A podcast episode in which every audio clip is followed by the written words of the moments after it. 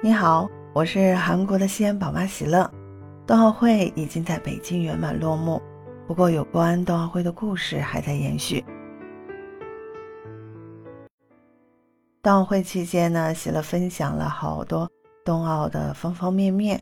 对于爱美食的喜乐我来说呢，当然也很关注冬奥会的美食。今天我不是要具体介绍冬奥会哪一个美食，而要说在这个比赛期间啊。有个韩国选手向媒体抱怨说，冬奥会的食物超难吃。根据韩国媒体报道啊，韩国速滑运动员郑在元在接受采访时，他表示，北京冬奥会的食物和2018年平昌冬奥会相比啊，差很多。奥运村餐厅的饭菜不是很好。他在抵达北京当天晚上去过一次之后，就再也没有去过了。他原话说：“当我看到菜单的时候啊。”我想回家。北京冬奥会的饭菜是最糟糕的，没有味道。中国人啊，似乎不会做饭。看到这个新闻，希勒没有生气，反而觉得特别搞笑。你要说西方国家运动员这么说吧，咱也就认了。他们不懂咱们中国美食的博大精深。之前我一个美国朋友来中国，我当时在中国的时候啊，他来中国两个月啊。这期间，我们天天带他吃各种山珍海味，结果他全都接受不了。他觉得唯独两个好吃的就是北京烤鸭和糖醋里脊。还有我们家先生啊，也是外国人，他就特别喜欢吃我做的中国菜。现在我们家的餐桌啊，百分之九十都是中国菜为主。那关键这次是从韩国运动员嘴里说出来的。我们毕竟啊都是亚洲人，饮食结构不会差很多。这不，就连日本记者也说了，我对食物没有不满，菜品种类繁多，饭菜也很好吃。为了控制体重呢，我们再小心不要吃太多呢。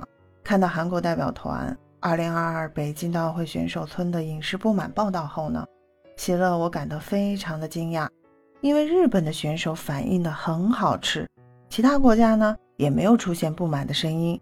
要知道，冬奥会期间。喜乐特意做了一期关于冬奥伙食的节目，想必大家也听了。那冬奥会的菜单是花了四年才制定完成的，食堂要考虑各国饮食差异、民族宗教差异，准备了整整六百七十八道菜啊，八天一个循环，每天大概都有两百道菜供运动员随意挑选。给你们看看冬奥会的首日菜单，有不同的餐台。亚洲餐台、西餐餐台、清真餐、素食餐、蛋花、黄瓜蛋花汤、土豆汤、扒牛里脊、番茄烩羊肉，配鹰嘴豆和酸黄瓜。哎呦妈呀，我都馋哭了！另外，关键是不光亚洲运动员，以美国为首的西方运动员也对冬奥会的伙食赞不绝口呢。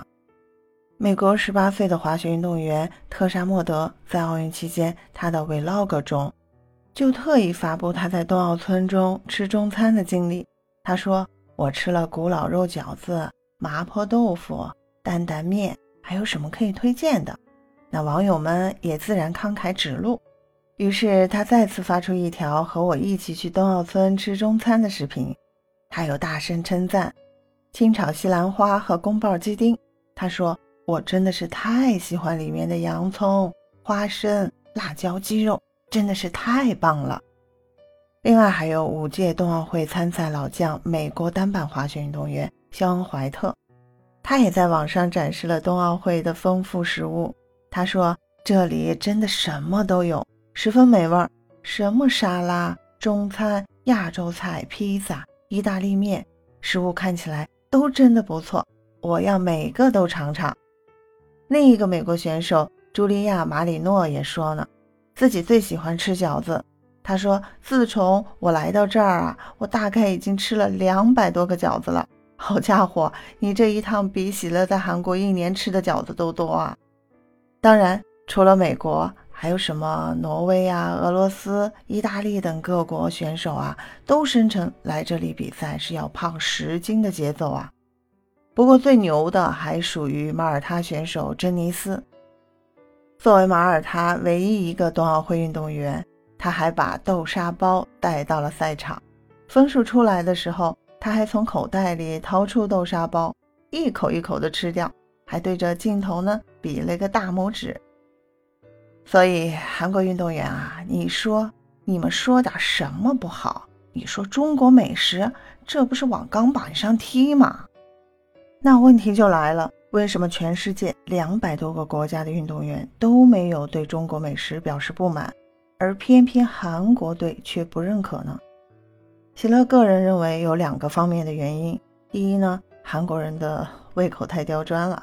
长期吃泡菜或者腌菜啊，让他形成了个条件反射，对其他食物呢有强烈的排挤感，吃慢慢不香了呗。值得一提的是，在2021年东京夏季奥运会的时候，韩国也在国内空运泡菜，这已经成为了一种惯例。那第二呢，韩国队在北京冬奥会的这个状态并不是很佳，那在传统优势的速滑项目中呢，接连爆冷。丢掉了金牌，在巨大的心理压力下，胃口自然就差了呗。当然，也不排除在低迷的状态去找点借口。啊，喜乐想啊，无论如何，喜乐都坚信北京冬奥会给运动员们都留下了深刻的印象。听了后你怎么看？欢迎给喜乐在评论区留言哦。今天的分享就到这里了，我们下次再见。